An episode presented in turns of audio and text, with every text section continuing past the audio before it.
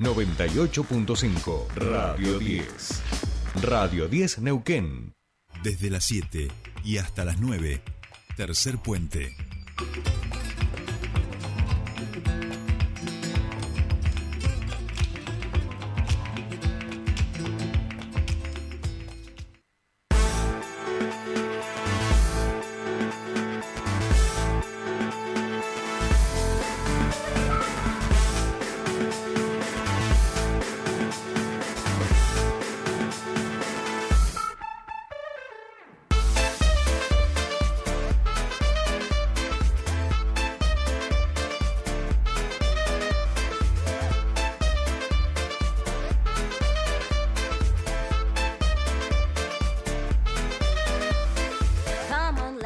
Lose control.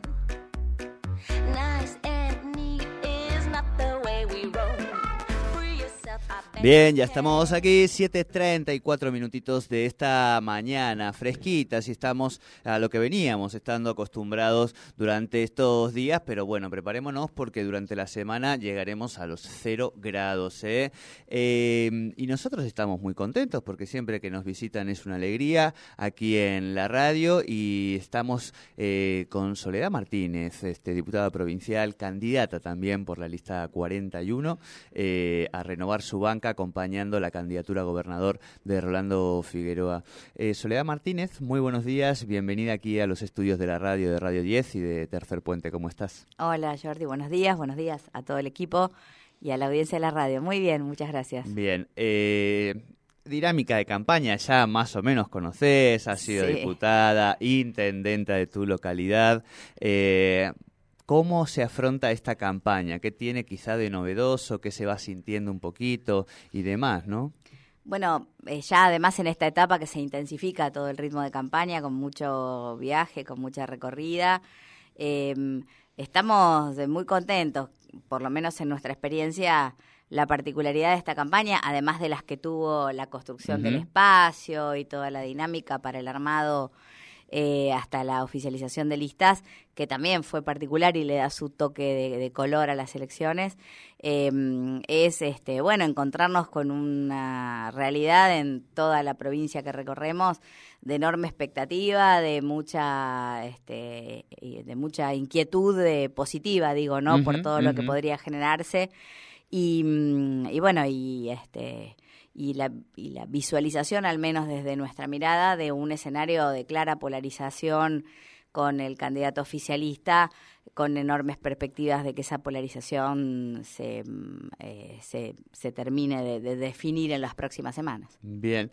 Eh, Sole, si tuvieras que hacer un ranking de los problemas eh, o las necesidades o demandas, digo, que se van encontrando de la ciudadanía en estas recorridas eh, de la provincia, ¿cuál, ¿cuál encabezaría y cuáles serían esas principales inquietudes que, que están también y que forman parte, evidentemente, de la agenda que después eh, piensas llevar adelante en el caso de poder ser nuevamente legisladora, ¿no?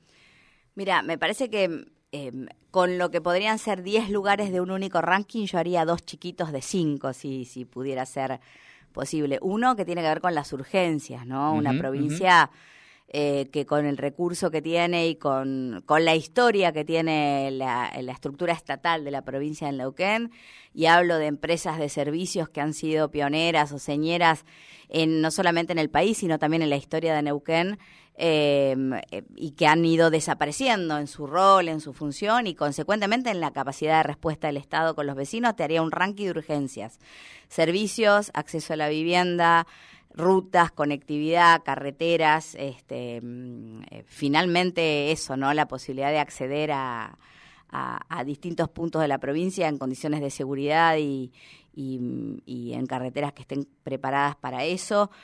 Eh, jerarquizar la educación eh, en el ranking del urgente. Y luego, que también es una demanda de muchos vecinos prácticamente de toda la provincia, es eh, un ranking de cosas que son más estructurales y más profundas, ¿no? La demanda de acceso a empleo, la necesidad de vivir en localidades en donde haya sensación de futuro y de progreso y que tenga condiciones que generen oportunidades, eh, la perspectiva de que la- el interior eh, llegue a vivir en el siglo XXI en términos de conectividad, de acceso a, a servicios educativos en, en- en- en modalidades híbridas o, presenciales y no, eh, este, toda esa dinámica que cuanto más te metes en el interior, más lejos eh, se ve, me parece que están en el ranking de las cosas que no podemos postergar.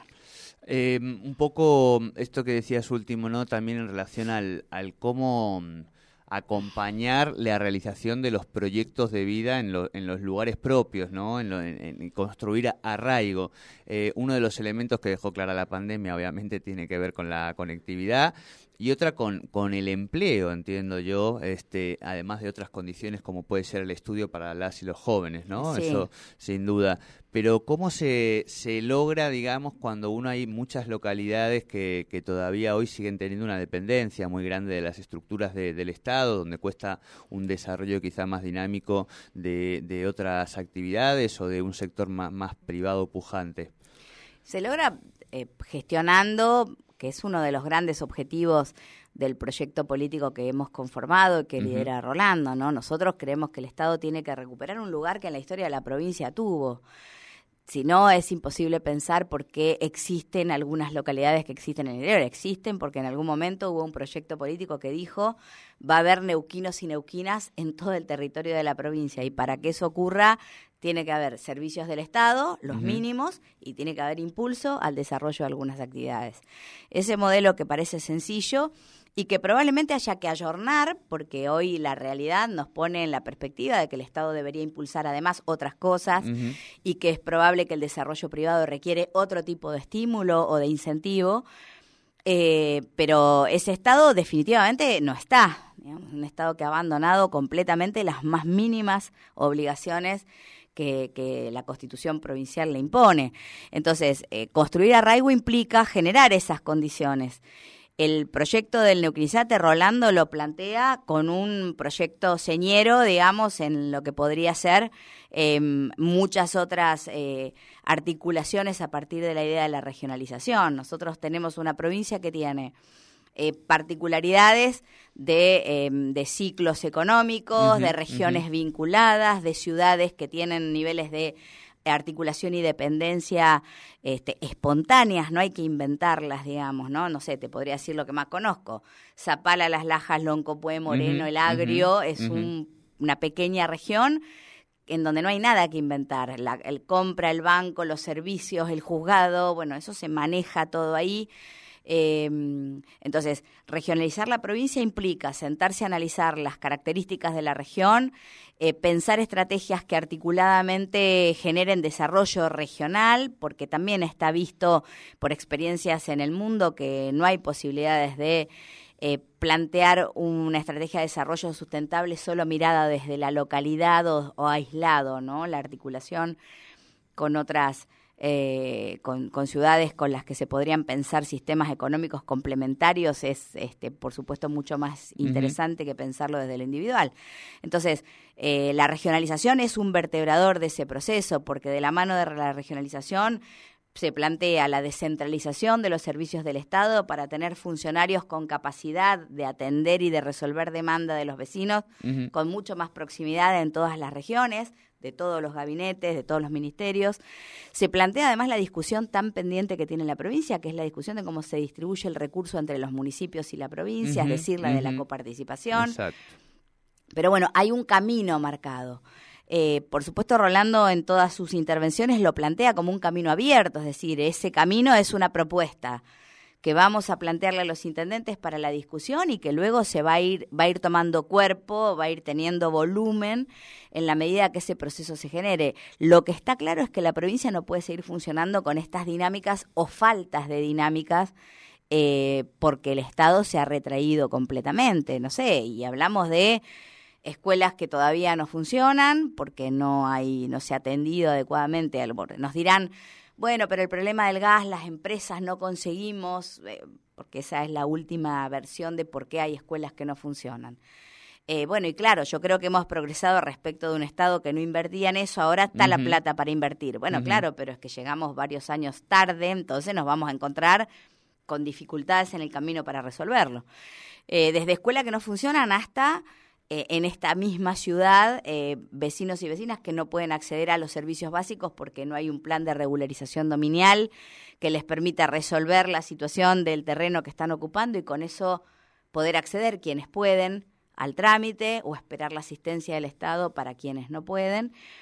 Y, y pasando por realidades desde que nos estuvimos en cortaderas entre. Zapala y Las Coloradas, el fin de semana, hace dos años se quemó la sala de salud y nadie sabe qué pasa. Es decir, no han puesto un ladrillo, eh, están atendiendo en una posta sanitaria los agentes sanitarios o los profesionales de salud que van sin ninguna respuesta, el expediente está armado para reconstruir la sala de una sala de salud con la con el recurso que tiene la provincia para funcionar y con el dinero que nosotros vemos que esta campaña le ha generado o está gastando el oficialismo, este la verdad que habría que hacer la cuenta cuántas horas de campaña azul significaría se necesitan para construir una salita en Cayupán y te aseguro que nos alcanza con mediodía.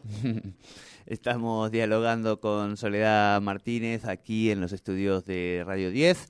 Eh, después tenemos un picadito de preguntas, pero vamos empezando, por supuesto, por las recorridas, por los temas que se van instalando en la campaña y por parte, por supuesto, de la respuesta y de las propuestas que tienen que ver con su mirada política. En ese sentido, Sole, también preguntarte eh, porque pareciera que estamos como en un momento instituyente en la provincia, cuando se ven lo- los números en términos de la importancia de Vaca Muerta, cuando estamos próximos a inaugurar eh, el gasoducto Néstor Kirchner y con él todo un conjunto eh, de tramas, digamos, y vemos cuáles son los números de exportación, de producción de petróleo y gas, eh, pareciera que digo, nos podemos volver a sentar a redefinir qué se hace con esa renta y que el próximo gobierno, eh, digo, ya la pandemia nos lo demostró, puede pasar cualquier cosa, Sí, ¿no? claro. Pero sí, eh, digo, el desafío tiene que ver con administrar un crecimiento y no con tener cuidado, más allá, por supuesto, también de lo que pasa en el país, de los problemas eh, eh, con el dólar, la economía bimonetaria, bla, bla, bla, pero digo, todo indicaría que tendría que administrar crecimiento. Uno de los temas allí con ese desarrollo intensivo tiene que ver con el ambiente, con el cuidado. Hay algunas alarmas este, que se van encendiendo en algunos sentidos. Eh, ¿Qué le parece que se tiene que hacer con ese tema? Bueno, como en todos los otros, eh, lo- voy a empezar por lo que me parece que es lo más sencillo de resolver y es que el Estado tome la decisión de intervenir porque en la garantía de, de tener un desarrollo sustentable, es decir, que se cuiden todos los parámetros, obviamente y fundamentalmente, incluidos los ambientales, el garante es el Estado. Ocurre que en ese tema, como en todos los otros, nosotros vemos una detracción del Estado que nos expone a las situaciones a las que nos expone y luego entonces las comunidades se organizan para defenderse como pueden, vedando el acceso de algunas actividades a sus realidades o este, impidiendo el acceso de algunos prestadores a los lugares. Pero bueno, eso ocurre porque no está el Estado para garantizar con controles, con inspecciones. Lo que nos parece es que hay que recuperar ese lugar. El ambiente tiene que tener un, lugar central en, en cualquier gestión de gobierno, pero justamente, como vos lo describís, en la próxima fundamentalmente, porque el desarrollo que hoy tiene el polo eh, hidrocarburífero en los yacimientos no convencionales de Añelo está eh, no llega al 30%, con lo cual el, eh, la, la obligación de atender una gestión ambiental eh, presente y además de cuidado decidido por parte del Estado es un imperativo para que el resto del desarrollo no comprometa la sustentabilidad de cualquier modelo de explotación, de ese en particular que como toda la minería extractiva tiene un impacto mucho más eh, nocivo con el ambiente y que requiere entonces mucho más inversión para los para los planes que hay que disponer y mucho más control del Estado para que eso se concrete. Así que ayer hablábamos de si es que el Estado puede tomar otro lugar en la discusión con eh, las, las empresas eh, concesionadas de los yacimientos y cómo no va a poder. Yo decía la, la maravilla que presenta la minería, que finalmente la actividad hidrocarburífera es minería. Respecto de cualquier otra actividad económica, es que el mineral, eh, eh, la actividad se desarrolla donde el mineral está, es decir, eso se llama yacencia. Entonces, ¿dónde van a explotar esas empresas si no es acá? No es que te pueden decir, ah, no, bueno, como vos me exigís esto, yo me voy a tal. No, no se pueden ir. Claro. Con lo cual, hay que establecer un mecanismo por el cual las empresas puedan explotar en condiciones de rentabilidad, que por supuesto cierren sus intereses, pero el Estado tiene que ser el garante de que esa explotación no comprometa futuras actividades, futuros emplazamientos de comunidades, crecimiento de las comunidades aledañas, bueno, todo lo que exige una mirada de gestión sustentable de cualquier actividad. Eh, en ese sentido, y digo un poco por ahí y otro no tanto, eh, este vínculo con los crianceros, con las comunidades eh, originarias, sabemos que en algunos lugares hay tensiones. Yo por mi actividad, un poco hablábamos fuera de aire, por algunos trabajos que hago en Aluminé, en la zona de Pulmarí también, con organismos nacionales y demás, eh, sabemos que si bien hay complejidades y tensiones, hay otras provincias donde lamentablemente el vínculo con las comunidades llega a los derramamientos de sangre y demás. Sí, claro. Eh, ¿Cómo crees que tiene que ser esa relación entre la provincia y el conjunto de las comunidades originarias? Y en muchos casos digo crianceros porque a veces son parte también, Sí, claro. una parte, hasta yo diría, no, es un chiste, tenemos la mayoría de los neuquinos y neuquinas sangre Claro. que tiene que ver con pueblos originarios, etcétera, etcétera, ¿no?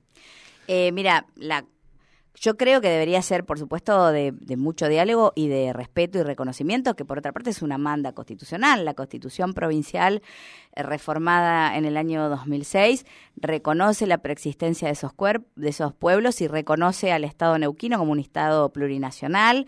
Y entonces eh, me parece que hay que primero recuperar una tradición que la- el Estado neuquino ha tenido de vínculo respetuoso con las comunidades. El Estado neuquino fue el primero que reconoció personería hace, no sé, hasta allá por la década del 80, que entregó escrituras de terrenos en los que esas comunidades reconocían tener una posesión ancestral.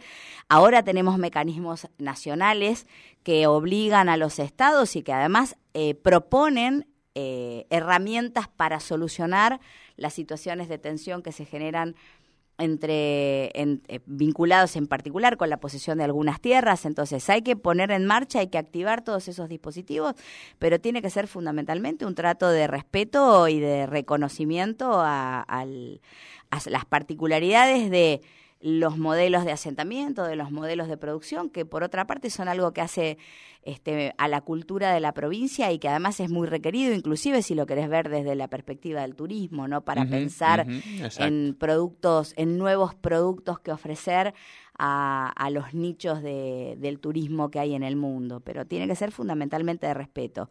Celebramos, en, haciendo un paréntesis y a partir de esto, que el protocolo del consentimiento previo, libre e informado haya ingresado a la legislatura para que tenga rango de ley. Celebramos además que ese proceso se haya dado en un ámbito participativo con las comunidades, no podría haber sido de otra manera, pero también señalamos que no tuvo esa vocación inicialmente y que requirió eh, la irrupción de un grupo de comunidades que no habían sido convocadas a la discusión y que se ganaron ese espacio en el debate eh, que me parece que es algo de lo que hay que aprender. Así que mm, este, hay que profundizar el uso de esas herramientas que han venido a contribuir muchos problemas para evitar esas fotos de que vos describís de otras realidades provinciales. Tal cual, tal cual. Sole, antes de entrar en el picadito rápido de preguntas que ha armado nuestra compañera también, Solebrita Paja, eh, preguntarte por eh, la cuestión de género. Eh, hemos visto que en Neuquén en algunos indicadores hay una inversión del Estado, pero a su vez en algunos indicadores vemos que eh, los femicidios, que las situaciones de violencia también siguen siendo muy, muy alarmantes. ¿Cómo crees vos eh, que se tiene que abordar esta cuestión? que evidentemente requiere de algunas cuestiones tanto culturales como de política pública que no se que logran digo o articular o construir o que no se logran para que disminuyan en ese sentido estos indicadores, ¿no? Bueno, hay cosas con las que se ha avanzado, lo decías vos bien, hay datos, eh, el presupuesto con perspectiva de género aprobado para el año 2023 este, indica algunos mayores niveles de inversión respecto de presupuestos anteriores, más precisiones en la elaboración presupuestaria. Eh, lo digo solo como un dato, no significa eso necesariamente que la inversión se concrete. De hecho, vemos respecto de presupuestos 2022, 2021, subejecución presupuestaria en, esas, en esas partidas que ya eran exiguas para pensar la complejidad del, del, eh, de la situación problema que atravesamos en el mundo, en el país y también en la provincia. Entonces hay que asumir eh, eh, la necesidad de tener políticas en materia de género integrales. Es decir, Esto implica que no se resuelve con la creación de un ministerio, con un dispositivo, con el funcionamiento de una línea. La, el abordaje de las políticas tienen que ser integrales. No puede ser solamente un titular, no sé, la legislatura eh, la- eh, constituyó una comisión interpoderes para el análisis y la discusión de toda la legislación en materia de género, ¿no? Que elabora dictámenes con carácter previo a que esa a que esos proyectos lleguen a recinto, en su caso, para ser tratados. Dos años hace esta constitución, no hay un solo dictamen, no se ha avanzado en el tratamiento de uno solo de los proyectos que se presentaron. Entonces, primero las políticas de género requieren como todas, pero en particular por la gravedad en el momento en el que se manifiestan, eh, requieren una decisión seria del Estado. Necesitan políticas integrales que atraviesen la salud, la educación, los dispositivos. No están creados los dispositivos de refugios o los lugares para reubicar mujeres víctimas de situaciones de violencia con sus, con sus grupos familiares. Hay que invertir, hay que pensar en invertir, pero fundamentalmente hay que concebir la política con perspectiva de género como una política integral y no de soluciones aisladas. Bien, bien. Bueno, ahora sí, vamos eh, llegando a estos últimos minutos de charla. Bien, ¿querés tomar agua? Vamos, Vamos. a buen ritmo. ¿Picadito es picadito tipo fútbol o...? Eh, no, no tenemos pelota. Eh, alguna vez hemos hecho algún tipo de juego acá. Hemos jugado al ping-pong en la mesa con, con el campeón de, de tenis de mesa de Neuquén. Pero sí un unas preguntas rápidas eh, y más descontracturadas también Ajá. para que además de eh, la política, que tratamos de que sea lo primero, por supuesto, también eh, lo emocional, lo personal tiene un valor y un peso y hace también a la construcción de quienes van a representarlos, en este caso en la Cámara. Vamos a empezar por algo muy sencillito que es un lugar en el mundo. Zapala. Zapala. Zapala es sí, mi lugar. Eh, signo del zodíaco. Piscis. Piscis. ¿Y te sientes representada por tu signo? Sí, me siento, en parte me siento representada por mi signo, pero, pero reconozco que según me dijeron tengo más características de mi ascendente que es Aries. Ajá, ajá. Empieza, eh, Viste que antes uno se quedaba solamente con el signo, ahora es como que el ascendente Sí. le, le va dando un valor. Eh, una virtud y un defecto. Eh, una virtud, eh, me parece que soy buena, muy buena, te diría, armando equipos de trabajo. Bien. Además, creo que los equipos de trabajo son como el vino, ¿no? Se van haciendo cada vez mejores con el tiempo y habitualmente uno no se da el tiempo para que sus equipos se consoliden. Y un defecto, soy muy impulsiva. Bien, bien, bien. Eh, a- ¿Animales de compañía, animaleras en casa? Sí, soy muy perrera. ¿Sí? Siempre he tenido perros, ahora tengo solo uno, Toto. Toto, ¿y qué, cuánto tiempo, qué raza? Muy incorporado, salís de campaña con él. No, no, porque es muy grande. Toto no es un perro... ah, Toto no es... un es- perro de, de- de la calle, pero es un perro precioso y muy grande. Es muy corpulento y tiene, Toto tiene cuatro años. Bien, bien, bien, perfecto. Eh, ¿Comida preferida? Eh, las pastas, eh, las pastas, hay, qué sé yo, alguna ensalada tipo mediterránea, fideos con nada, berenjena, morrón. Sí, sí, sí, eso. sí. Eh, ¿Un libro? Hace mucho que no leo mucho, eh, qué sé yo. Mujeres que corren con los lobos, podría ser un libro. ¿De qué autor? Autora. Es eh, de Ángeles Mastretas, creo. Ángeles Mastreta, perfecto. Eh, ¿Película, serie que te haya gustado últimamente? ¿Que hayas visto? Ah, series veo muchas, muchas. Me gustó Borgen, creo que es la que más me ha gustado del último Ajá, tiempo, las ajá. dos, las dos temporadas. Bien las dos temporadas no, las dos, eh, las dos etapas de Borgen, Exacto, ¿no? Porque ha tenido digo- varias temporadas. Ficción política, Sí. nada de desconectar ahí, metida también en el barro, Sí. digamos. bien, bien, bien. Eh, ¿Deporte o actividad con la que desconectes? Sí, hago gimnasia funcional tres veces por semana, eh, pero bueno, el deporte que más me ha gustado y que tiene me, me genera mucho cariño porque me genera muchos recuerdos es el básquet. Jugaba al básquet cuando Ajá. era joven y bueno, es un momento muy muy querido de mi vida. em, frase, pensamiento, consejo que, que más te acompañe? Mm, no, la verdad es que no. Ninguna en particular, creo. Sí, muchos, nada, muchas charlas con gente que ha sido muy importante desde el punto de vista personal y político, pero no podría reducirla en un consejo, digamos, ¿no? Por supuesto, eh, probablemente lo más importante de, en la vida, pero en particular para la política, es que hay que saber escuchar, pero no nadie me lo dijo particularmente, es algo Sí, que en una todas las construcción de todo ese y proceso. Sí, de todo ese proceso de charla y de, y de intercambio con mucha gente. Bien. Eh, y te vamos a llevar ahora a la memoria emotiva. A ver. Eh, tu primer, primer, primer recuerdo de la vida, un sonido, un olor, una música, un territorio, no. una, una tierra, un viento en Zapala. O sea, Y la verdad es que no sé si es mi primer recuerdo, pero cuando vos me llevas así a esa historia, eh, probablemente lo que primero recuerdo es llegar a la casa de mi abuela con mis cosas para quedarme a dormir siendo muy chiquita, no sé, tres años, cuatro años, pero te digo, no sé si es un recuerdo o es esa imagen que tengo de ese momento.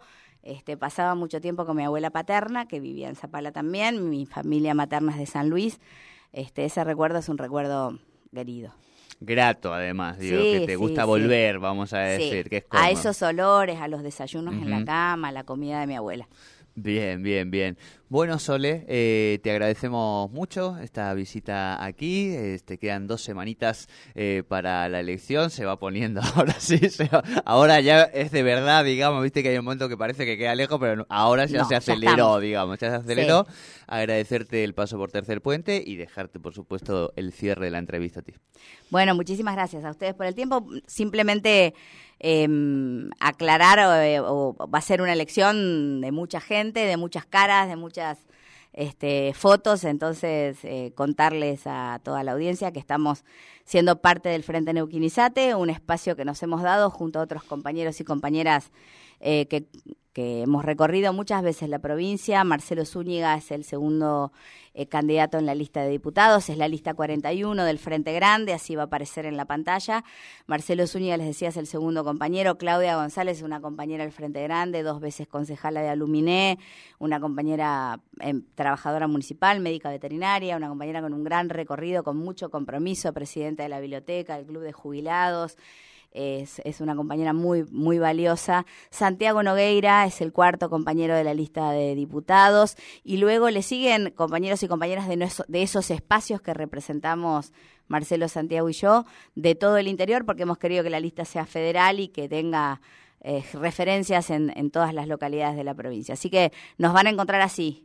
Como lista 41, cuando vean a Rolando con el número 41, hacen clic en la pantalla y aparecemos todos los demás eh, que estamos este, muy expectantes con la posibilidad concreta de ser gobierno en la provincia y empezar a trabajar en todas estas realidades que este, no solamente molestan, sino que a nosotros como dirigentes nos obligan y nos interpelan.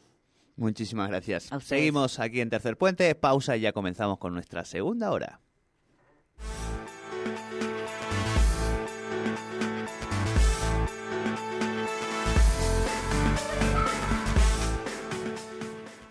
Subite al tercer puente con Jordi y Sole.